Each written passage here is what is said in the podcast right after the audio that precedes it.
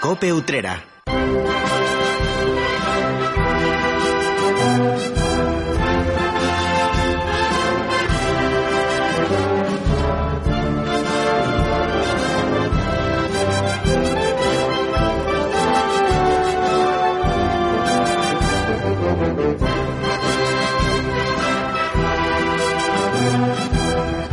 ¿Qué tal? Muy buenas tardes. Les habla Salvador Criado. A esta hora encendemos nuevamente la linterna cofrade para seguir tomándole el pulso a la actualidad de nuestras hermandades. Por delante otros 60 minutos de radio con tiempo para noticias, entrevistas y tertulia, además de evidentemente escuchar sones musicales como los que ya están sonando de fondo. Tras el programa de hoy, esta emisora va a multiplicar su programación cofrade debido a la cercanía de esta importante fiesta religiosa. Desde el lunes que viene van a poder escuchar Semana Santa en la Campiña, el histórico Semana Santa en la Campiña. Cada tarde de lunes a viernes, de 7 a 8, vamos a tener tiempo para hablar de todo lo que interesa en estas fechas especiales. Como digo, a partir del próximo lunes. Mientras tanto, comenzamos una nueva edición de La Linterna Cofrade. Bienvenidos.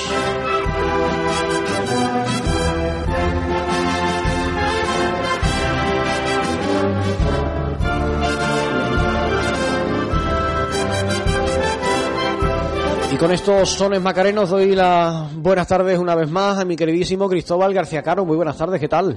Muy buenas tardes, Salvador Criado. Muy buenas tardes a todos los oyentes de la linterna cofrade. Pues aquí estamos ya, eh, finalizando un periodo de la cuaresma, como es esta, esta, este programa semanal, que no continuo, y que, como bien has dicho anteriormente, pues ya está eh, la, la, escaleta preparada para comenzar el próximo lunes con permiso de la autoridad y si el tiempo no lo impide, un año más, Semana Santa en la campiña. Y me ha gustado mucho esta, esta marcha de Pedro Baraña, Coronación, de la Macarena, que tiene no sé cuántas marchas, ¿no? La, muchísimas, la Macarena, la Macarena muchísimas podría estar horas y horas reproduciendo música dedicada exclusivamente a ella. A, esta imagen. Y esta, es una de las marchas más populares de aquella celebración lo, de 1964. Lo que ocurre es que muchas veces, bueno, hombre, coronación de la Macarena no va a ser por coronar otra virgen, pero hay muchas marchas que te crees que están dedicadas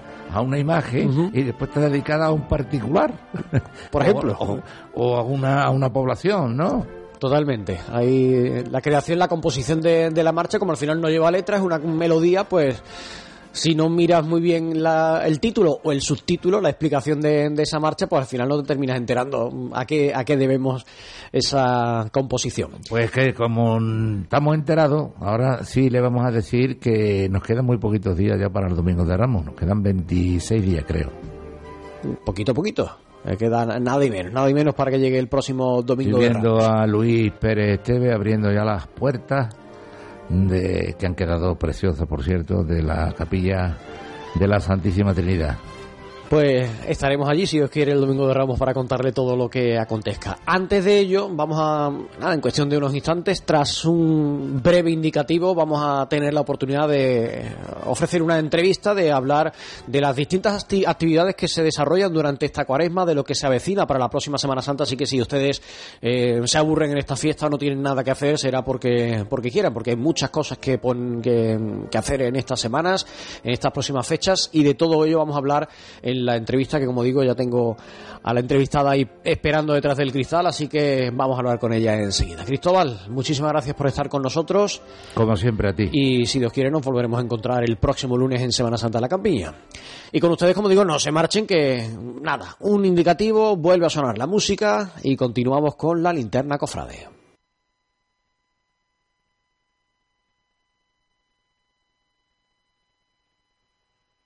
Cope Utrera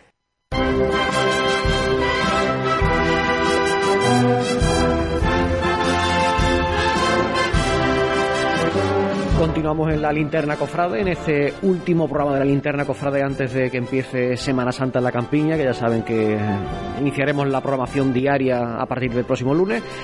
Y en plena cuaresma, como ya estamos, pues el calendario de actividades está repleto en nuestra localidad y buena parte de esas actividades tienen como impulso la Concejalía de Festejos del Ayuntamiento Utrera, que encabeza Mari Carmen Cabra, con quien hoy vamos a compartir un ratito de radio para que nos ponga sobre la mesa pues todas esas actividades que vamos a poder disfrutar, que ya han empezado y que se van a desarrollar durante toda esta cuaresma para ir calentando motores y preparándonos de cara a la celebración de la próxima Semana Santa. Así que Mari Carmen, muy buenas tardes, bienvenida. Muy buenas tardes, Salvador, y buenas tardes a todos los cofrades que nos están oyendo. La saeta quizás sea uno de los elementos principales de la programación que desde la delegación que tú eh, diriges se ha, mm, bueno, pues se ha, como digo, convertido en protagonista de, esa programación. Después de todo lo que hemos vivido, de aquella cuaresma interrumpida por el virus en 2020, de la cuaresma tan rara que vivimos el año 2021, en esta ocasión, y ahora hablaremos de esas actividades, parece que por fin podemos recuperar todas esas iniciativas, actividades, tradiciones que teníamos ahí un poco casi olvidadas. ¿no? Por fin, porque mira, dentro de la, la coordinación y la, y la, organización de la exaltación de la saeta que hacemos conjunta con las otras ciudades, eh, afortunadamente, por un lado, Puetrera fue la única que pudo llevar a cabo su celebración porque justo la misma semana siguiente pues estalló el estado de alarma y a partir de ahí el resto de ciudades pues nos quedamos mal. El año siguiente pues bueno nos reinventamos como, como hicimos en tantas y muchas cosas y generamos esta producción de vídeo conjunta entre las cuatro ciudades para poner en valor la saeta. Pero es cierto que la, la saeta es muy protagonista en nuestra delegación porque bueno era algo que que mm, nos dimos cuenta cuando, cuando empezamos a trabajar la Semana Santa, llegamos al gobierno que se estaba perdiendo esa tradición, es decir, había un año o dos donde ya era muy difícil escuchar una saeta en, el recorrido de las hermandades. Si querías oírla, pues te tenía que ir prácticamente al balcón del ayuntamiento o algún acto en concreto. Afortunadamente la escuela de saeta pues tuvo aceptación, tiene alumnos, continuamos trabajando y bueno, es un claro ejemplo de que la agenda de la escuela pues lleva ya prácticamente 15 días desbordada y la tienen cerrada durante toda la semana, es decir, ya incluso no cambian en fines de semana y hay eventos que hasta los cambian de fecha por tal de que la escuela asista y bueno, la tenemos funcionando y promocionando la fuera de Utrera muchísimo. Como te decía, hay una media de 3-4 ciudades por semana a la que acude nuestra escuela. Es una forma de promocionar no solo la saeta ni la saeta de Utrera, sino ni la escuela en sí. Es una forma de promocionar la tradición de la saeta y sobre todo a nuestros alumnos porque se le abren unas puertas de futuros contratos en otras ciudades.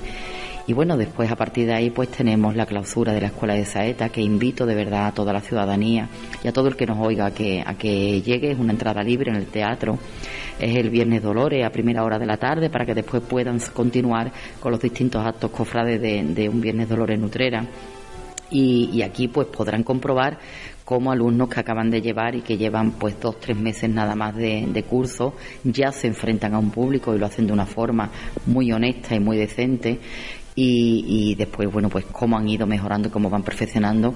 Tenemos alumnos en perfeccionamiento que son auténticos profesionales de la saeta allá y, es un orgullo verlos, verlos cantar.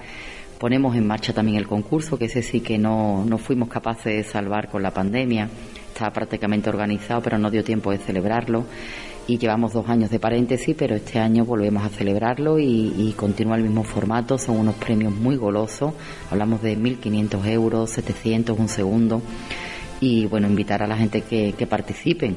Los artistas locales, además los saeteros locales tienen además, pues aparte de opciones a estos tres premios, por supuesto, tienen además un ACESI que, que por ser un, saetero de Utrera le guardamos ese respeto y ese cariño y le dedicamos un premio también de 300 euros casi garantizado y, bueno, pues invitar a que participen y a todo aquel cofrade que quiera empezar a, a volver a mover sus sentimientos y, y, a escuchar saeta, pues que se acerque a cualquiera de los actos porque, bueno, son todos gratuito.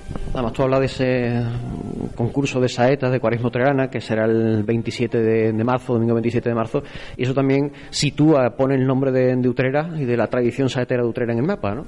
También, porque, bueno, los premios se los están llevando pues gente de fuera, pero la verdad es que vienen saeteros de mucho nivel. En los últimos años, eh, pues venían prácticamente de cuatro o cinco provincias andaluzas, venían de, de Huelva, venían de, de Córdoba, de distintos pueblos de Cádiz, de Cádiz venían muchísimos venían incluso de Jerez, tuvieron algunos de Málaga, también quiero recordar, y algunos saeteros nuestros locales y de la provincia de, Sevilla. La verdad es que este premio, pues aparte de llevarse una buena cuantía económica, nos va posicionando como, como escuela y como concurso de calidad porque bueno vienen vienen saeteros que, que son verdaderos referentes y verdaderos artistas de, de, toda Andalucía ellos además aparte de llevarse el premio pues adquieren el compromiso de actuar al año siguiente o en esta Semana Santa, en, en nuestra Semana Santa, en, en, una de las hermandades que, que van rotando cada año en, en, el recorrido nuestro. Bueno, yo creo que, que es ir posicionando a, a Utrera. Eh, se hace de muchas formas, no solo con la Escuela de Saeta participando. Mañana, de hecho, pues tenemos un, un fantrí de, de prensa y es una prensa especializada en Cuaresma y en Semana Santa. Vienen cinco medios, creo que son, pues a nivel regional y van a visitar algunos centros nuestros, algunas capillas, algunas parroquias, el centro de bordado, la casa de bordados de Inmaculada y bueno, y van a conocer nuestra gastronomía de, de Cuaresma, nuestra pastelería de Cuaresma. Mañana nos toca acompañarlos por toda Utrera y hacerles llegar el olor y el sentimiento de Cuaresma que se vive aquí tan fuerte. Hemos hablado de, de, todo eso que nos ofrece la cuaresma. Retomando lo que tú decías al comienzo de, de, esta entrevista, hablabas de la saltación conjunta con Málaga, con Jerez de la Frontera y con Meirena del Alcor, que este viernes, lo digo para gente, la gente que nos esté escuchando, que sepa que tiene una cita aquí en Utrera. Este viernes toca nuestra, en nuestra ciudad, cada población tiene su fecha, se organiza un evento en torno a la saeta y este viernes es nuestra mmm, convocatoria en la iglesia del Carmen de los Salesianos. Bueno, pues invitaros a todos, invitaros porque cada año suele ser muy bonito, no solo en Utrera, en cualquiera de las ciudades. Ya la semana pasada se celebró en Jerez de la Frontera, se celebró la exaltación. Cada ciudad tiene una semana y ponemos pues una una intervención de musical. Este año nosotros pues nos hemos, nos hemos decantado por un trío de capilla y tenemos pues un poco por, por cambiar las saetillas del silencio. Vamos a interpretar distintas saetillas del silencio. Tenemos un exaltador que es magnífico, cofrade, y que además un, un hombre muy querido en nuestra tierra, como es Enrique Casella. Su presentación corre a cargo de, la directora de nuestra escuela, pero porque desde muy joven ha estado participando en los coros de Enrique y, actuando y lo conoce y, le hizo mucha ilusión que le hiciera el encargo de la presentación, como es Consolación García Segovia.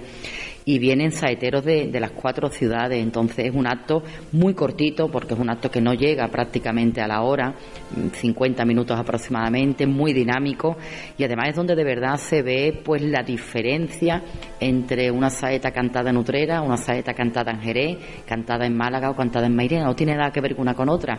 Y al que no es muy entendido, pues en cuanto vaya, rápidamente va, va a percibirse estos cambios de una gran calidad, porque es cierto que cada, cada ciudad intenta de llevar a la otra pues lo mejor que tiene y, y, y mostrar lo mejor de su, de su música, de su cante. Es una forma, Mari Carmen, de, de recorrer esa... Mmm geografía saetera, podemos decirlo, esa forma distinta de, de, cantar la saeta y que en Utrera hubo su, su, propia forma de cantar la saeta sin moverse, de, en este caso, de la Iglesia del Carmen. Totalmente. A quien quiera, además, también le invito a que el resto de, de exaltaciones, quedan todavía las de Mairena y las de Málaga, también están invitados porque todas son pues de entrada libre y, hasta cumplir el aforo. Este, este año nosotros desde la Capilla del Carmen, como tú dices, nos permite, sin moverte de tu tierra, sin moverte de Utrera, pues en una horita tú puedes ver cómo se vive y cómo se canta por saetas en otras ciudades y cómo son sus costumbres, porque además es muy distinto. Te puedo asegurar que cuando estás viéndolo tú dices, parece mentira que esto también sea una saeta, y estás viendo que es una saeta, pero con distintos tonos, distintos timbres, distintos compás, distintos cantes. Es bonito, la verdad es que es una experiencia muy bonita. Las exaltaciones también cada uno las la vive de una forma y te puedo decir que hemos tenido exaltaciones de gente muy dispar y han sido todas distintas, es decir, nadie suele repetir ni reiterar lo mismo, aunque sea un mismo tema. Tuvimos a María de Carrasco hablando de la mujer saetera, tuvimos a Antonio Zoido pues hablando un poco de la historia antigua de las saetas, de cómo llegaron a Sevilla y cómo se, se pensaban que procedían las saetas. Nuestro primer exaltador, que fue un, es un médico ginecólogo, sin embargo es escritor y poeta hizo una exaltación bellísima y, muy en prosa de la, de la saeta. Yo creo que es un acto que no conocíamos en Utrera, que lleva unos años celebrándose y que, que invito, invito a que vayan. La Capilla del Carmen es un entorno precioso que, que los salesianos nos, han ofrecido y han, han abierto sus puertas. La acústica es maravillosa y en este momento además la Hermandad del Cristo del Amor pues estará en máximo esplendor allí y bueno, harán de anfitriones junto con la comunidad salesiana y junto con, con, el ayuntamiento y el resto de autoridades que vengan, invitar al resto, por supuesto, de hermanos de todas las hermandades. Eso será este próximo viernes. Vamos a andar un poquito más en el tiempo. Mari Carmen, nos vamos a plantar en el domingo 10 de abril, nuestro domingo de Ramos que parece que no, pero que queda, bueno, pues pocas semanas. Y también vamos a poder seguir escuchando saetas, porque además un año más desde el ayuntamiento se edita para aquella gente que diga, ¿dónde puedo escuchar a saetas? Sabemos, tenemos como referencia desde hace ya muchos años el balcón del ayuntamiento, pero también hay otros muchos rincones de Utrera en lo que, gracias a la, gente que participa en esta escuela de saetas, vamos a poder seguir escuchando esas oraciones echacantes. Y lo mejor es tener en la mano una guía en el que nos diga, oye, el domingo de Ramos, eh, por ejemplo, viendo la Quinta Angustia, en tal calle se va a poder escuchar una saeta, o viendo los estudiantes, o viendo la Trinidad, o, lo que sea. Háblanos de ese proyecto que puede ser muy interesante para la gente que nos está escuchando. Mira, pues al mismo tiempo que, se saca pues el librito de Semana Santa con el recorrido, los puntos esenciales, los estrenos, las bandas de música de cada, de cada hermandad y lo saca el Consejo de Hermandades, sabemos que hay muchos más libros que sacan pues asociaciones, colectivos y empresas privadas, pues desde la, Delegación de Festejo, eh, la última Semana Santa que vivimos, ya pusimos en pie un programa de saeta, es como una pequeña guía también, en el mismo formatito del libro, donde además de recordarnos a qué hora se puede escuchar saeta en el lugar que era ya típico y garantizado, que era el balcón del ayuntamiento, pues se hablan de otros enclaves donde cada hermandad ido pidiendo o los alumnos y la misma profesora de la escuela de Saeta ha ido buscando. Entonces, a lo largo de cada recorrido, además del balcón del ayuntamiento, habrá unos sitios claves donde habrá un saetero, una saetera esperando. Además, decimos pues el lugar exacto, es decir, eh, calle Sevilla número 14, eh, a tal hora, y cantará el saetero tal. Y la verdad es que es una forma muy bonita, resultó fantástico el año que lo hicimos, el último año, porque todo aquel que nos visita, todo aquel que quiere ver, escuchar saeta, porque es un momento, como te decía, parece que es un momento mágico donde, donde alguien le reza de verdad la imagen, poniéndole música a ese rezo, pues eh, suelen ser momentos muy intensos a nivel de, sentimiento cofrade. Y bueno, mm, lo echaremos a la calle, lo, lo distribuiremos desde los comercios, desde la oficina de turismo, desde cualquier eh, edificio municipal y, bueno, y espero que la gente lo lleven en el bolsillo o le hagan una foto en el móvil como se hace ahora y puedan disfrutar porque todas las hermandades llevan su acompañamiento de saeta. Volvemos a la Plaza Gibaxa, que es uno de esos lugares donde se van a escuchar saetas y donde de nuevo este año habrá, creo que son 150 sillas para aquellas personas, bueno, pues que, mm, sobre todo la mayor parte de ellas por cuestiones de edad, que suelen ser evidentemente las que tienen más problemas eh, físicos para estar viendo pasar una cofradía tanto tiempo, tengan esa oportunidad de verlo, además de forma gratuita, sin tener que pagar nada por la silla. Bueno, pues vamos a tener 150 sillas, como tú decías. Este año, para, para mayor agilidad en la organización, pues no van a estar enumeradas, sino que van a tener pues un ticket para entrar. Eh, se les recomienda que vayan media horita antes para, bueno, para no, no interferir, porque una vez que llega la cruz de guía a la fachada del ayuntamiento se cierra ese bloque de sillas. las sillas van a empezarse a distribuirse el primer lunes de, el día 4 de, de abril eh, creo que es el primer lunes de, abril, desde el centro de, mayores, donde ellos ya, pues por atención a nuestros mayores, le, van haciendo entrega de los tickets. Nos quedamos con alguna para todos aquellos visitantes que ya han estado solicitando o que preguntan en la oficina de turismo. Y este año además le vamos a tener la cortesía de darle a todos nuestros alojamientos para que se las faciliten a sus huéspedes y a las personas que tengan allí alojadas, que nos estén visitando durante la Semana Santa, pues que le obsequien con un par de, sillas para cada recorrido y puedan pues invitarlos a, vivir con nosotros pues de primera mano y de primera en primera línea la, Semana Santa por la fachada del ayuntamiento. Eh, no cabe decir también que en esta organización de sillas pues hay una zona reservada para personas con alguna discapacidad física y que tengan que ocuparla con sillitas de rueda y acompañante. También se tiene en cuenta y bueno, deciros que deseando ya, hemos tenido ya muchas consultas, muchas peticiones de esta silla y bueno, es bueno dejarlo claro. A partir del lunes día 4 de abril estarán a disposición de todo aquel que la solicite. Y dos cuestiones rápidas para terminar esta entrevista. Cuando llega esta fecha, vuelve a aparecer una vez y otra vez aquel cortometraje que se presentaba hace algunos años, que tanto gustó. Eh, esta mañana cuando presentabas las actividades hablabas de un proyecto, un documental basado en ese cortometraje, pero añadiendo mucho más material, ¿no? Sí, porque la verdad es que el, corto quedó muy bonito, eh, cuenta mucho de nuestra Semana Santa, cuenta de la historia, pero la cuenta con, con archivos de imágenes y de sonidos muy de ahora.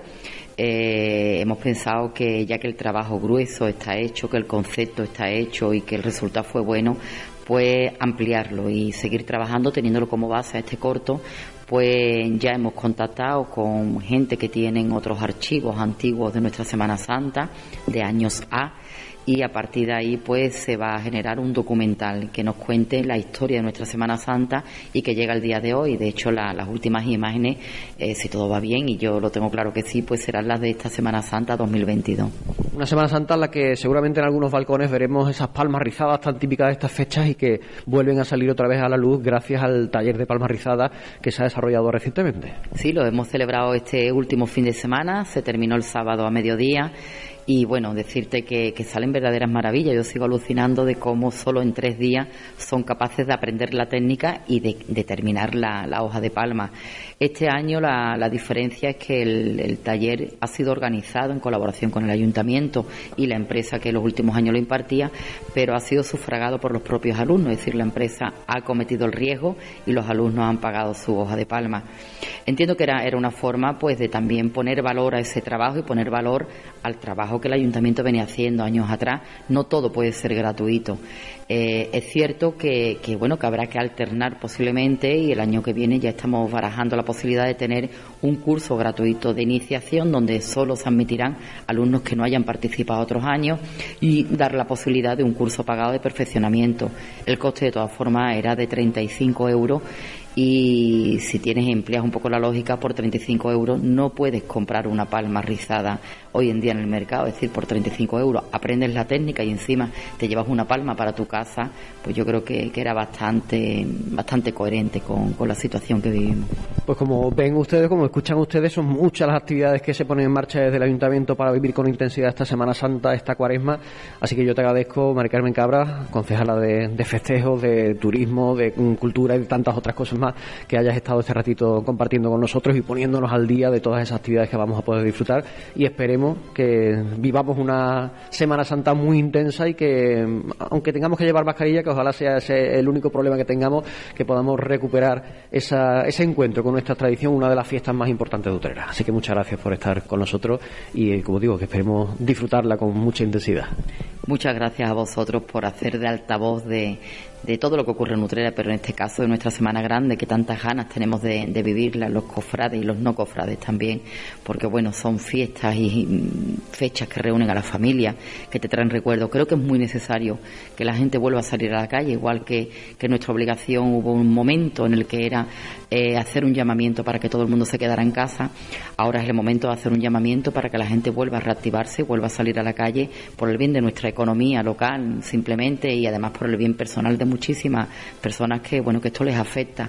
De otra forma, nuestra, nuestra función es organizar eventos y promocionar además nuestra Semana Santa. Mira, me acabo de acordar de, de decirte, que no te lo había comentado antes, como una forma de promoción, hemos cerrado un acuerdo con Renfe y AVE y durante el mes de abril pues se va a promocionar las distintas ciudades de la provincia de Sevilla. Van a dedicar esta revista que nos encontramos cuando nos montamos en el AVE pues va a tener un apartado bastante denso de distintos pueblos y Utrera va a estar ahí. Y de hecho va a estar con nuestra Semana Santa como protagonista parte del teaser que se, que se realizó con el, con el corto de Semana Santa, pues se va a estar proyectando en los trenes AVE durante el mes de abril. Entonces, bueno, creo que, que tenemos muchos proyectos por delante, pero hay que coordinarlos todos, ponerlos en marcha, ya están funcionando y ahora pues pedir prudencia y sobre todo desearos una feliz cuaresma y una intensa Semana Santa. Pues muchas gracias, Mercarme. Gracias, Salvador. Cope Utrera. Si quieres regalar algo diferente o actual, pásate por la nueva tienda Guerrero 81 en Utrera. Allí encontrarás todo tipo de productos animes o mangas como cómics, camisetas, tazas, mochilas, llaveros, huchas, carteras y un sinfín de figuras de colección perfectas para cualquier tipo de evento, cumpleaños o comunión. Somos un comercio local, no somos franquicia. La nueva tienda manga en Utrera se llama Guerrero 81. Búscala en la Avenida María Auxiliadora número 94, local 4, junto a la iglesia de San José. Escribe Guerrero81 en YouTube e Instagram y comienza a conocernos. Desde 1936, en la placita de la Constitución se encuentra Cordero, confitería de gran tradición, pastelería artesanal con mostachones, lenguas y pastelería de gran variedad su lingote de crema, merengue, danesas de chocolate y de yema tostada, sus mostachones relleno y mostachonazo. Mmm, ¿cómo están? Visita su Facebook, Confitería Cordero, su labor, endulzar nuestras vidas. Para obtener un buen café hay tres pasos. Uno, buena máquina. En Cafés Mocaibo tenemos la última tecnología y siempre en perfecto estado gracias a nuestro servicio técnico. Dos, un gran producto. En Cafés Mocaibo nos encargamos de seleccionar los mejores granos que junto a nuestro tueste artesanal y diario hacen que llegue a su taza lo más fresco posible. Tres, un buen barista. Servir un buen café es fundamental. Para ello hemos creado nuestra propia escuela de hostelería para formar a los camareros en este arte de servir café. Estamos en el Polígono La Morera, en calle Carreros número 23 Utrera. Teléfono 954 87 3007. Café Mocaibo, el único café orgullosamente utrerano. En pleno centro de Utrera, Cervecería Herbar, Antiguo Escamilla, tienes el lugar ideal para empezar y terminar el día. Degusta un plato de gambas blancas de Huelva y dos cervezas por solo 8 euros. Trío de salazones, compuesto por mojama de atún, huevas de maruca y corazón de atún por 5 euros. Contamos con una extensa gama de vinos, nuestra sidra natural Trabanco y bebidas espirituosas premium de primeras marcas. Cervecería Herbar, Antiguo Escamilla, en el centro de Utrera. No te quedes en fuera de juego. ¿Estás buscando una mascota? ¿Has pensado que es mejor adoptar a un animal que haya sido abandonado? Los animales son tu familia, no abandones. El Ayuntamiento de Utrera ha puesto en marcha una campaña para prevenir el abandono y fomentar la adopción de animales. Si adoptas, la Concejalía de Medio Ambiente cubrirá los gastos veterinarios generados para su identificación y la primera vacunación. Recuerda, las mascotas son también tu familia. No abandones. Año nuevo, bici nueva. ¿Quieres comenzar el año con buen pie practicando deporte al aire libre? No hay nada más bonito que montar en bicicleta acompañado de tus amigos. Para eso tienes que venir a Team Bike Utrera, donde encontrarás todo tipo de bicicletas para todos los bolsillos y niveles. Apuesta por la vida sana, por ponerte en forma y por las mejores marcas del sector: Goss, Lapierre y MMR. Todo tipo de accesorios para el ciclista y las mejores prendas de la prestigiosa marca Castelli. Estamos en el número 77 de la corredera. Tu bici, tienda, Team Bike Utrera. Cope Utrera.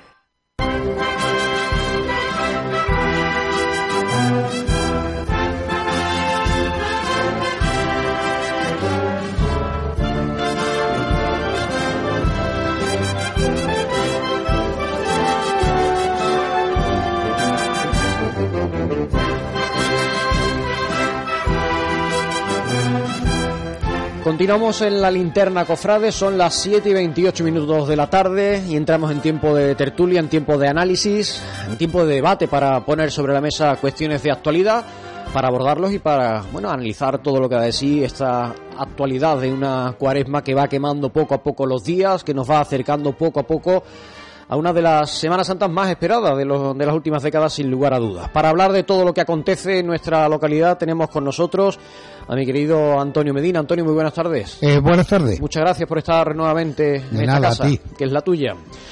Buenas tardes también a Raimundo. Ya, ya has puesto el listo muy alto, eso de querido. ¿Yo no soy querido o qué? Querido también. Ah, vale. querido Antonio. Va- y va- hola, vaya como estamos con los celos. Querido Raimundo, muy buenas tardes. Muchas Raimundo gracias, buenas tardes. Muchas gracias también por estar eh, con nosotros. Y a mí, querido también Telmo Sánchez, muy buenas tardes. Buenas tardes. Gracias por estar también esta tarde con nosotros. Gracias a ustedes.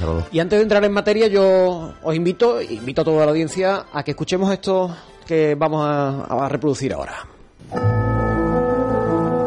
Vuelve a Cope Utrera Semana Santa en la Campiña. Esto es histórico, esto es historia de nuestra Semana Santa. Toda la información de las hermandades y la actualidad de la cuaresma. Vamos al cielo con él. Todo por igual, valiente. Esta llamada va por Bernarda, ¿eh? ¡Este!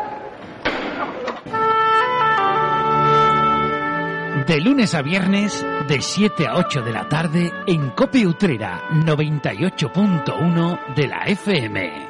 las cadenas que, que llevan algunos de los nazarenos amarradas a sus tobillos y que van a ir arrastrando durante todo el desfile, durante el único sonido que se escucha en esta cofradía cuando sale a la calle. Semana Santa en la Campiña. Historia de la radio Cofrade en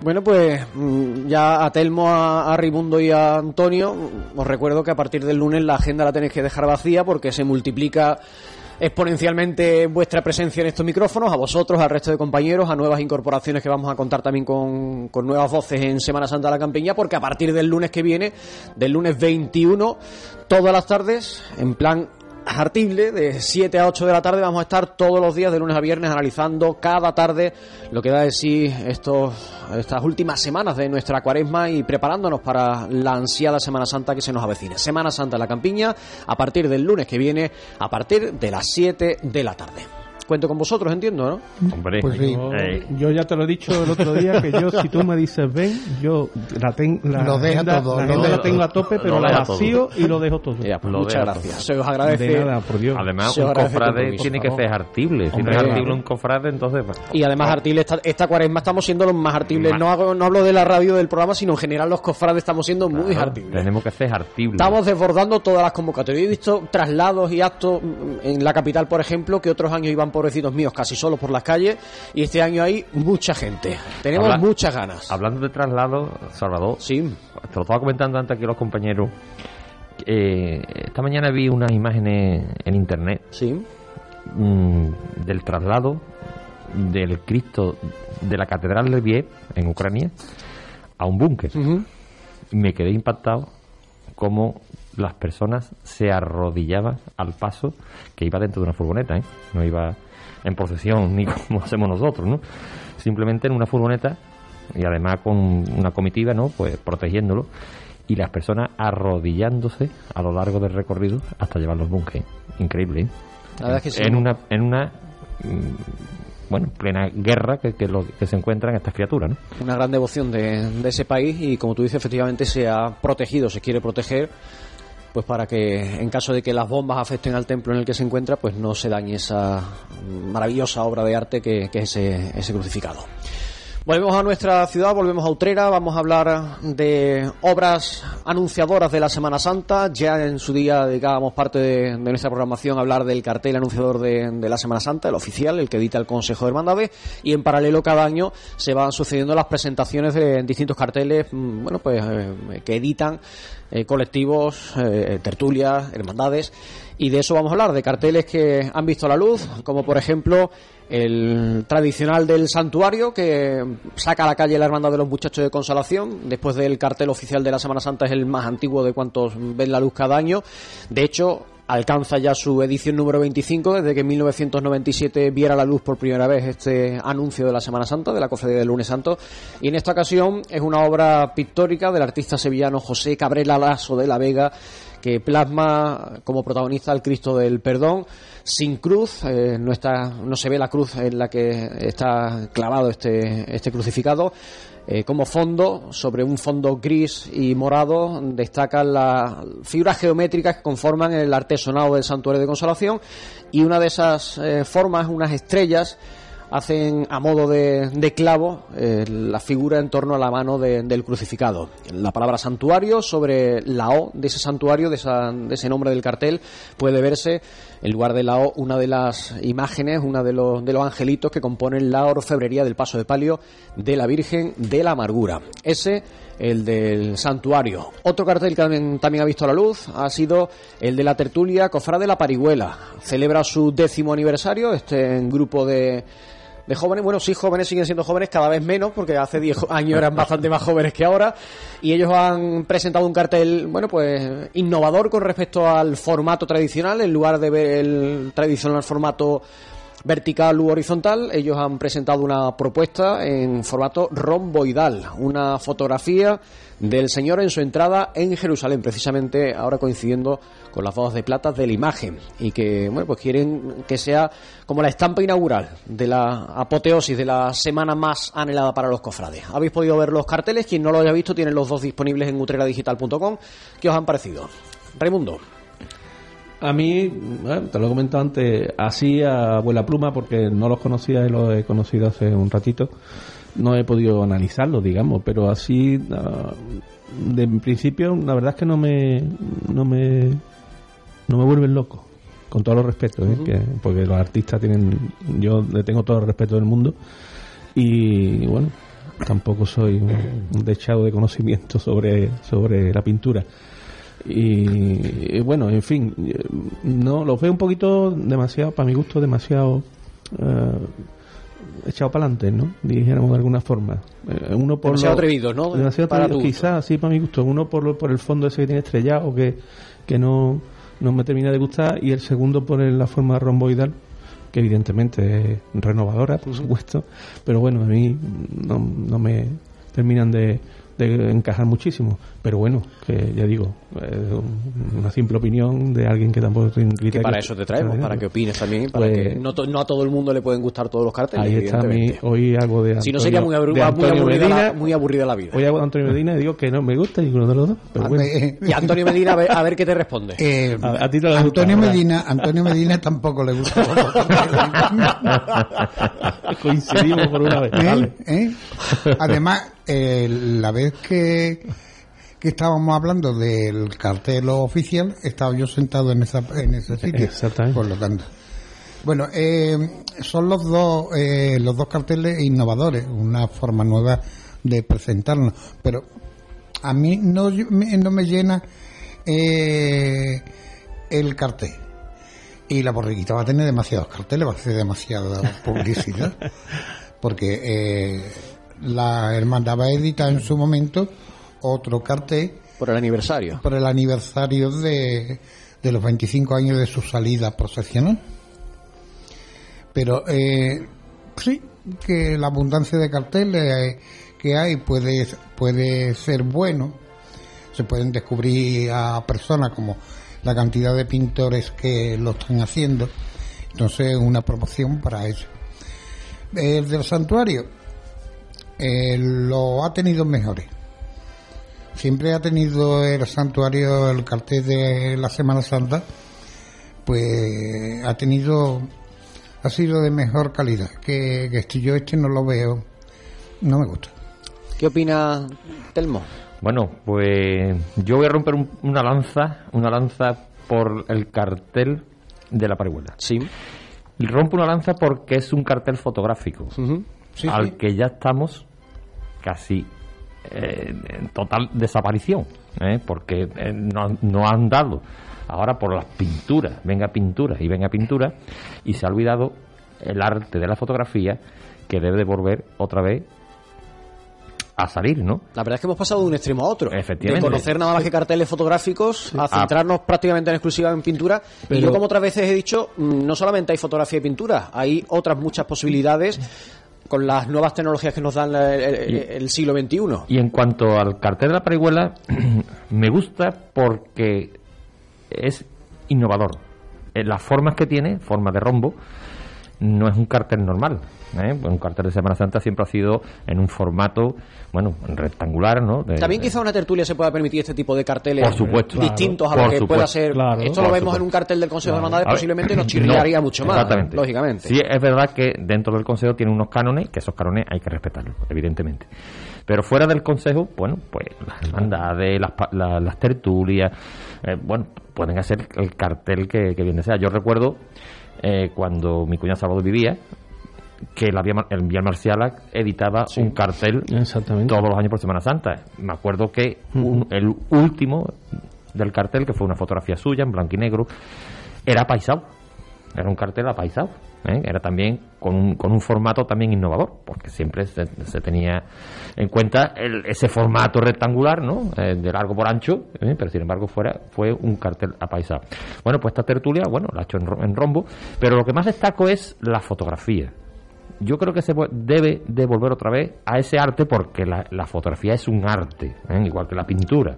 ¿eh? Sí, además quizá, Telmo, en una época en la que todo el mundo hace fotografía, porque todo el mundo tiene un móvil en la mano, Sí, pero- valorar valorar las buenas fotografías, ¿no? las obras de... pero- porque todo el mundo hace una foto y todo el mundo vemos fotografías en las redes Una sociales, pero hay muchas un- fotos que, Yo- con todos los respetos. Porque yo recuerdo, perdona, Raimundo, recuerdo uno de los carteles que edi- editamos cuando yo, eh, estaba Rafa de presidente, yo estaba en el consejo, que fue de Ignacio González, la fotografía fue impresionante en la salida del cautivo.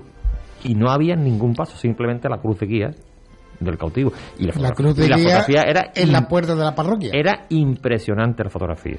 Es decir, que muchas veces una fotografía pues dice más que una, que una pintura, ¿no? Y con respecto al cartel de... Y ya terminó, Raimundo. Sí, Sí que tiene la mano levantada. Con... sí, le voy, a, le voy a hacer como los niños. Ahora, espérate un momentito, espérate un que voy a, que voy a terminar de explicar. en cuanto a re- al cartel del santuario, lo que me choca un poco es el color de fondo. ¿eh? Ese gris azulado no me no me da por la sensación de la a la Semana Santa, ¿verdad? Es un color, bueno, cosa innovadora. Los pintores de hoy hacen innovaciones que, por, ejemplo, el cartel de Sevilla a mí particularmente no me gusta, ¿eh? porque parece un cartel de Cristo vive. No. Y un cartel tiene que ser anunciador, tiene que ser anunciador, que tú lo veas desde lejos y esté anunciando a lo que se propone, ¿no? En este caso que sería la Semana Santa. Entonces, debe ser anunciador. Muchas veces, bueno, se peca de esos colores vivos, pero que a lo mejor no va en consonancia con la época que estamos. ¿Eh? Bueno, es mi opinión particular, ¿vale? Y Quizá, puede ser que esté equivocado, ¿eh? porque tampoco soy No, porque, este, eh, entendido del- en, el, en el tema de la pintura, soy un neófito en la, en la pintura, pero bueno, Cuando uno da su, opinión. su opinión sobre su gusto, ahí no te puedes equivocar, porque tú, tu opinión sobre lo que a ti te gusta. Y con lo cual ahí podrá, podrá haber una explicación detrás o no, o que Efectivamente, mm, seguramente- te- efectivamente te lo cuente, como cuando tú hablas del el cartel de Sevilla, evidentemente te lo cuenta y tú lo entiendes. Pero cuando te puede gustar o no te puede gustar. Exactamente, cuando el pintor del, del, del cartel del santuario del Cristo del Perdón, ¿no? pues me lo explique, pues seguramente me tendré que quitar sombrero. ¿eh? Pero simplemente, como lo he visto yo, como igual que Raimundo, que lo hemos visto un ratito antes de entrar, bueno, a mí esa sensación eh, de pronto y esos colores rojos mm, detrás en, en en- en el, en el- lo, que, lo que es el artesonado a, a mí me choca porque un artesonado no es de ese color no bueno dentro de la arquitectura a mí me, me- me- bueno me, me- me- se me ve la se me, se me desenfoca un poco la, la, la- la mente, ¿no? Dentro de lo que sí conozco, que es la arquitectura, que es mi profesión, ¿no? Entonces, ahí es donde tengo un poquito de... Pues esas son vuestras reflexiones sobre los carteles, Raimundo, que llevas, como digo, un ratito, Mm, sí. te, te duele el brazo ya. Yo, lo ul- de esto último que estamos hablando de la opinión, yo quiero dejar claro que todos podemos opinar y, y todo el mundo tiene su opinión, pero para opinar mm, hay que tener criterio y hay que saber, hay que tener conocimiento de lo que se opina, que es lo que pasa muchas veces, no ya en tema cofrade, sino en todo en la vida, que se opina de todo sin saber. Entonces, por eso, hemos visto el cartel y podemos opinar. Pero si encima el autor nos explicara el cartel, podríamos opinar de mejor manera. Y si encima fuéramos críticos de arte, pues entonces opinaríamos con mucha más exactitud. Pero bueno, opinar, opinamos, pues podemos opinar. Eso es un punto. Pero otro punto es que yo quería dejar claro que, que, que por supuesto que, que a mí los carteles que más me han gustado quizás de la historia en Semana Santa han sido fotos, ¿eh? Ha habido fotos que eso, con lo que tú dices, Ignacio, eso, eso para mí es eh, tan impresionante o más como una pintura en cuanto a lo, a lo artístico. Son, hay fotos que son absolutamente uno- unos pedazos de obra de arte. Entonces eso va un poco con los gustos y con los tiempos. Como estáis diciendo, pues ahora da por ahí, pero antes dio por el otro lado y nunca vamos a estar, siempre vamos a estar en un polo o en el otro. Y simplemente eso, que, que, que a mí me parece, a que a mí tampoco me parece mal la innovación. Lo que pasa es que puede, a mí particularmente gustarme una innovación eh, o un intento de innovación y otro intento de innovación, pues no gustarme menos. Pero que yo no estoy en contra de la innovación, ¿eh? tampoco es mala. Bueno, no, sí, hay que, hay que innovar, hay que Exacto. ir avanzando.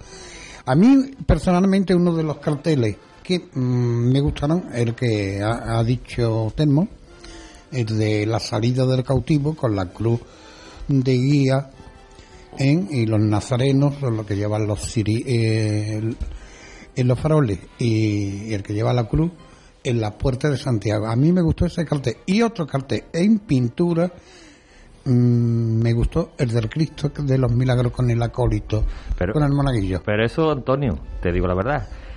Eso fue una fotografía que hizo mi cuñado Salvador y después Antonio Ledesma ¿La plasmó? La plasmó en la pintura. Pero está, eh, está, eh, está muy bien. Eso se innovó, empezamos, se empezó con la pintura, porque había muchas voces de que querían que el cartel de la Semana Santa fuera una, una pintura. Y ahí empezó, me parece que ese fue el primer cartel pintado, ¿no? Pues bueno, quiz- sí, quizás fuera ese porque ese fue en la época donde cuando estábamos nosotros en el consejo. Que se fue fue uno de los primeros carteles ya pintados. Sí, yo creo que fue que fue uno de los primeros. Antonio, no lo recuerdo bien, ¿eh? pero creo que sí. que Estoy intentando buscarlos a ver si... Y, y con recuerdo. relación al, al cartel que ha, ha dicho Pa- a hubo un tiempo, un tiempo en aquel que eh, editaron un cartel también apaisado. Y el librito fue también apaisado, que seguramente yo lo tenga por ahí. Recuerdo que fue la oración en el huerto. ¿Mm? Uno, uno, un apaisado fue de la oración. el Quizás fuera, que sí fuera, sí. Fue en el 12, cuando tú habláis del cartel de Sí, 2012 del Cristo fue. de los Milagros de Antonio Rodríguez Ledesma, fue en el 12. El anterior fue precisamente el de Ignacio González, de la fotografía de la cruz de guía de, de la Entonces fue del así. Y a partir de entonces, después El vino... último de fotografía y el primero de la Efectivamente, fue así. Después vinieron eh, uno de Sebastián Martínez Zaya dedicado al Cristo del Amor, el de eh, Juan Manuel Calle eh, con el cautivo. Ya empezaron las pinturas. Tiene trampa, ¿eh? Porque lo está mirando. Sí, sí, estoy consultando. Me- memoria tengo, pero no tanta. memoria tengo, pero no tanta. Y los anteriores fueron fotográficos eh, prácticamente todos. Exacto, es que antiguamente yo me acuerdo, recuerdo de, de hasta no sé qué año, pero eran fotos siempre. Eran fotos. fotográficos, sí, eran Eh, llevamos muy poco tiempo con la Yo creo que el- eh, 10 eh, fue años. en el año 2000, creo recordar, y ahora- ahora sí estoy hablando de memoria, donde se rompió esa dinámica fotográfica, que fue el año en el que en principio se quería plantear aquel santo entierro grande que no salió Sí, eh, fue- adelante y fue una pintura Con- porque con Manolo Peña. efectivamente fue el, el- la- el cartel que o la persona que en principio se iba a encargar de pintar el cartel del Santo Entierro Grande de aquel año que no se llegó a celebrar, quiero recordar, estoy hablando muy de memoria, y se plasmó precisamente eh, ese trabajo pictórico, creo recordar que fue con el Cristo del Amor protagonizando sobre una estampa de, en Utrera, quiero recordar. Hablando de carteles, eh, estamos hablando de los gustos de si fotografía, de si pintura, horizontal, vertical, romboidal. La cartelería mm, evoluciona en lo que al apartado cofrade de Semana Santa se refiere, está estancado más allá de esas innovaciones que hemos comentado. ¿Está evolucionando la cartelería o, o, si miramos hacia atrás en estas últimas tres, cuatro Bueno, décadas? evolucio- evoluciona no en la tecnología. Eso sí, evidentemente en la tecnología. Las formas quizás no, ¿no? Pero la tecnología está mm, evolucionando porque tenemos que ir con los tiempos. Evidentemente hoy el formato digital también se está utilizando y Pero yo me, refiero al propio cartel como tal. Eh, vemos carteles, eh, bueno, si miramos por ejemplo los carteles eh, pictóricos, más o menos pueden rondar, no sé si la estética tradicional de un cartel de Semana Santa, tradicional. Eh, quizá este año sea algo más rompedor por aquello del fondo rojo. yo creo que sí. ¿Vos ¿Veis que, que la Yo cartelería sí. es No. muy tradicional? ¿Era más eh, moderna en los años 60 y 70 del año pasado que ahora? ¿Estamos innovando de alguna manera? Quizás con el formato, con eh, estéticas distintas. o Yo- se ha estancado la, yo la que- estética de los Yo carteles? creo que una cosa es que se consigue y otra no, pero se está buscando esa evolución y se está buscando esa innovación y se está buscando nuevos cauces. Distinto de luego que cada artista consiga o no consiga plasmar lo que se está buscando lo que se está persiguiendo. Pero yo creo que se está persiguiendo una evolución y se ha- vamos, eh, sobre todo ya, aparte de todo eso, si nos ponemos a comparar carteles de hace años y o bastantes años ya para acá, no digamos. Pero ya en cuanto a lo que tú dices, yo creo que sí que hay una voluntad de, de evolucionar y de mejorar y que ya digo, lo que pasa que luego eh, son los artistas los que tienen que plasmar y, y entonces a cada uno también están los gustos, a cada uno le gusta más o menos, pero en general yo creo que sí. Sí, eh, hacia adelante. Sí, eh, observamos en los carteles pintados que se han editado, tanto el del Consejo como el de el del Santuario, que eh, son diferentes al resto de, la, de las pinturas que de otros años que, que se han hecho. La innovación del fondo rojo, la mancha roja, con el con la parte transparente que se ve al Cristo de la borriquita y y el del perdón es totalmente diferente al cartel de la- del año anterior y del otro y del otro. Sí, sí. O sea, aquí está. De acuerdo. O sea, en la pintura se puede, pero también la fotografía se puede evolucionar. primeramente, primeramente que hay unos medios ahora que no hace, que, que hace- que no había hace 20 años. Eso Y, tiene voluntad. y las cámaras que se tienen ahora no es, es la coda. Pero aparte Hombre, de no todo, tiene que ver an- antes con una cámara reflex que tú tenías un carrete de como mucho de, de 48 fo- Claro. fotografías pero tú te pensabas muchísimo a la hora de hacer una fotografía porque el- al, Más que ahora. al velar después Más que ahora. y al revelar después pues fijaros no hoy no hoy es que tú pones el dedo y ahí va y una tiene que salir bien ¿eh? Antes no, antes tenías que mirar mucho el enfoque, la situación, la luz, es decir, tenía un montón de, de, de ca- de- de características que tenías que tener en cuenta. Y otra de las cosas, y otra de las cosas que te había que tener en cuenta es que tú tenías que llevar ese carrete a revelar. Que te lo hicieran bien. Te, Yo, en esto, en esta, en esto que estamos hablando, ahí sí incidiría yo. Yo creo que en lo que es la fotografía, eso quizá baja un poco el nivel de, de lo artístico. Es decir, la fotografía necesita que la haga un artista y que la haga con un, con un, no decir, una sensibilidad artística. Y esto de hace tantas fotos, tantas fotos, como está diciendo, no se pierde eso. Tú estabas hablando antes de la famosa foto de Ignacio. Es que Ignacio es un artista. Ignacio es un, no un artista, un artistazo de la fotografía. Yo Por eso es donde yo voy, por- hombre, entonces, el problema es que ya como, como uno si de los- empieza a buscar foto, cualquier foto, pues... Uno de los grandes artistas en fotografía que tenemos en Utrera es Pepe Florido. Por ejemplo, también. Pepe Claro. Hace fotografías que son magníficas. Quizás- magníficas. Quizás hablando precisamente de, y lo apuntaba otra vez en Raimundo, de esa proliferación de tantísimas fotografías que vemos en redes sociales, quizás eh, eso que ha hecho que todo el mundo, que la fotografía se universalice, pero claro, se universaliza la, eh, la, la posibilidad de captar una fotografía, pero no la calidad de, de Eh, lo que se capta en- por cualquier persona. Por cualquier persona que tengamos un móvil en la mano, hacemos una foto, Claro. pero evidentemente dista mucho de ser Bueno. una foto de, de calidad en líneas generales. Daros Quizá cuenta- eso permita también, mm, cuando se ve una fotografía buena, ponerla en valor, ¿no? Daros cuenta que en la fotografía lo que se capta es el instante, que es difícil, ¿eh?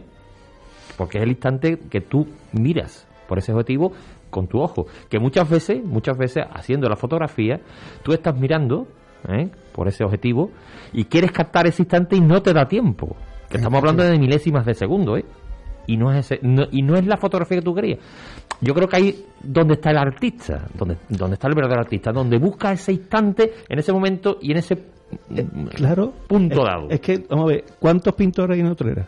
Utrera habrá, no sé, 5, 4, 8, 10 pintores que se dedican a pintar. ¿Cuánta gente hace fotografía en Utrera? Todo el mundo. Todo el mundo. Pero artistas fotográficos, los que tú dices, que si está Pepe Florido, que si está Ignacio, que si está, bueno, que sé, todos los que hacéis fotos, Antonio Cabrera, y todo, todo que, que- que ustedes hacéis fotos, pero que, que sabéis lo que hacéis, y cuando, eh, lo que tú estás explicándolo tú, eh, lo que es el concepto de la fotografía. Yo, por ejemplo, yo me pongo a hacer fotos, y yo jamás voy a pretender hacer fotos artísticas, ni, ni nada, yo, muchas- y, la mayoría, veces- la inmensísima mayoría somos así. Muchas veces tú quieres buscar ese instante de esa fotografía y cuando tú ves el encuadre y resulta cuando ves el encuadre dices, leche, te trae un cable. Se, se cargó el Muy instante. típico de Utrera. es muy típico de Utrera porque Y aquí ahora tenemos... arriba hay que mirar los cables y abajo hay que mirar los móviles. Pero es que tú estás viendo, tú estás viendo el O sea, encuadre, ahí está ya, tú estás viendo el encuadre y yo no veo nada cuando hago la foto. Me Tú ves el encuadre, ves todo lo, a lo que, lo es la- analizas. a lo que, Bueno, pero- a lo que de- decía yo de un principio que la- es un arte eh, Claro. y, y ese arte bueno que sí que lo hemos tenido durante mucho tiempo y ahora bueno nos estamos dedicando bueno pues se está dedicando a realizar los carteles pintados pero que yo creo que habría que pensar un poquito ¿eh? y volver a traer un poquito también a la, a la fotografía Indudablemente, yo creo que sí. Por meter un matiz en lo que estamos hablando, en si evoluciona la cartelería o si se estanca y se paraliza y no, no busca innovar, eh, estamos hablando del intento, o al menos intento, de evolución de, de la cartelería cofrade. ¿Hacia dónde evoluciona? ¿Nos está gustando la evolución que va eh, cogiendo? No sé si me explico. Mm, Eh, Te se puede tiene, te se- que explicar se- tú muy bien, muy bien, muy se, bien. ¿eh? se puede, se puede. El cartel de Semana Santa de Sevilla puede ser una, una evolución o una innovación con respecto a, a la cartelería cofrade. Telmo ha dicho que a él no le gusta. no, Entonces, mi pregunta es: ¿la evolución que pensamos que, que puede estar experimentando o intentando experimentar la cartelería cofrade en general, ¿os gusta el camino hacia el que va? yo creo que mira ¿O hay que ser yo creo que la? Semana Santa la Semana Santa es barroca ¿eh? Por antonomasia es barroca y si es barroca creo que hay que respetar ese estilo no podemos pasarnos un modernismo porque si nos pasamos al modernismo estamos ya estamos ligando lo que habitualmente no estamos acostumbrados ¿eh? porque entonces vamos a pasarnos a los pasos cubistas vamos a pasarnos a los pasos ¿eh? Que fijaros cuánto tiempo estuvimos viendo que ya a mí esta me gustaba no Y a mí también, la viendo los estudiantes no un paso cubista bueno innovador pero al final Es que lo llevan, que- lo llevan tan bien. tienes que volver al barroco, porque la Semana Santa es barroca. ¿eh? Y entonces, pues, yo creo que tienes que estar siempre dentro de esos cánones. Tú puedes utilizar distintas formas, distintas eh, metodologías digitales, eh, bueno, lo que sea, ¿no? Pero siempre manteniendo ese estilo, ¿no? Creo yo. Por eso te he dicho que no me gusta el, el, el cartel de Semana Santa de Sevilla, que a lo mejor, a lo mejor te está diciendo mucho más que, que, que- que otro cartel, como yo te digo, barroco, ¿no? Pero bueno, veo esos, esos, esas matices no modernistas, eh, eh, con distintos colores, con me recuerda más a un cartel de Cristo vive, ¿no? Es que, quizás, claro, es que no se puede. Quizás queremos ser muy inno- innovadores en lo que a cartelería cofrade se refiere, pero después tenemos un- un- una mochila barroca detrás que, eh, que- perdóname, es que que nos lo- hace que todo lo veamos a través Ha- de ese prisma. Hace dos programas estábamos hablando de esto en otro sentido, de lo mismo, pero de otra manera. Hablábamos de que si el consejo debería o no debería indicarle al artista por dónde tenía que ir y hasta qué punto debe indicárselo. Pues ahí estamos. Es que hasta qué punto tú al artista le puedes decir, no, por aquí, por aquí y encajonarlo. Porque si, si no lo encajona, el artista puede interpretar de, a su manera lo que tú le encargues. Con lo cual, eh, luego puede gustar más o menos, incluso al mismo consejo, pero consejo hasta qué punto puede delimitar al artista. Es que esto es muy complicado porque se quiere, se, se, se tiende a una innovación, perdón, a una, a una evolución y a, y a mejorar, pero es que luego los artistas también pueden interpretar de una manera, de otra, y salir un cartel que, que se interprete que está más evolucionado o menos, porque hay carteles que han sido cumbre y, y posteriormente ha habido lo que no se va a conseguir, un, un cartel cumbre, otro cartel más cumbre, otro cartel más cumbre, no, no, por eso digo, la evolución va en otro sentido, no en eso. Entonces, Eh, si ustedes recuerdan, el cartel del año, del año pasado de la Semana Santa de Sevilla, que era un mueble con fotografías. Sí. Eso no es innovación. bueno, Eso no es innovación. Si la innovación la vamos a llevar por ahí, no lo es. ya. Que dentro de, de actualizar la, la pintura, los carteles, tiene eh, que tener una línea unos cánones, lo que decía- una línea, lo que como ha dicho. Termo, la Semana Santa de, de siempre ha sido barroca. Y tiene y, y lo tiene dicho todo. O sea, tú lo que puedes plasmar son esos momentos a través tanto de la fotografía o de la pintura. No puedes ir a hacerte una cosa por ahí a- al, est- eh, al estilo de los pintores modernos de Yo, yo creo que pasa exactamente igual que con la música. La música de Semana Santa pasa igual. Ahí tenemos marchas nuevas, marchas innovadas por nuevos por nuevos músicos, por nuevos maestros, ¿no? pero tú las escuchas y tú dices, bueno, ¿y qué estoy escuchando? ¿Estoy escuchando un paso doble o estoy escuchando una marcha de Semana Santa? Sí, tiene el compás, pero bueno, mm, ¿qué estoy escuchando? ¿Eh? Porque muchas veces, yo porque, bueno, en mi casa como es normal, como tú sabes, y- igual que la de ustedes, que sois cofrades, escucháis Semana Santa durante todo el año, y más teniendo dos hijos artibles, como tengo yo, así que yo tengo dos hijos artibles. Entonces, pues, muchas veces, pues, bueno, mi hijo tiene puesto la marcha, oye, Tel- Telmo, Salva, que está que marcha, ¿eh? No, está fura. Esa marcha que es, eso parece un paso doble. O sea que, perdón. No te ahogues. Oh, La emoción, la emoción. la emoción. Y el emoción. directo, y el directo. Eh, y me refiero igual, ¿no? Con las marchas. Las marchas también tienen su estilo, ¿no? Y, y por eso siempre yo, mm, a mí siempre me ha traído las marchas de siempre, Sí, ¿no? mí- a mí me pasa pues, pues, Virgen de las Aguas, Jesús de las Penas. Bueno, esas marchas que, Al final que están siempre, dentro, que como siempre estarán es- ahí. Están dentro de los cánones. Exactamente. Y las Siempre- hay bellísimas posteriores, pero, pero dentro muy de- bonita. de, de por, esa. por ejemplo, hay una marcha, de una marcha nueva que me encanta, que es mi amargura. Es una marcha preciosa, es preciosa, sobre todo cuando en, la- en las- en las partes melódicas es precioso. O sea, la composición es muy bonita. O sea, que hay marchas que se hacen ¿eh? muy bonitas. Bueno, pues lo vamos a dejar ahí, con el, el compás que ha dejado sobre la mesa Telmo. Vamos a llegar a las 8 de la tarde, así que Telmo Sánchez, Raimundo García y Antonio Medina, muchas gracias a los tres por haber estado este ratito compartiendo tiempo de radio conmigo, con toda la audiencia. Y a todos ustedes, pues les recuerdo lo que les hemos contado anteriormente, que a partir del lunes que viene tienen cita diaria con la programación Cofrade de Coputrera. Todos los días, de 7 a 8 de la tarde, van a poder escuchar Semana Santa en la Campiña. Desde el lunes que viene, 21, quemaremos todo el incienso que haga falta hasta que llegue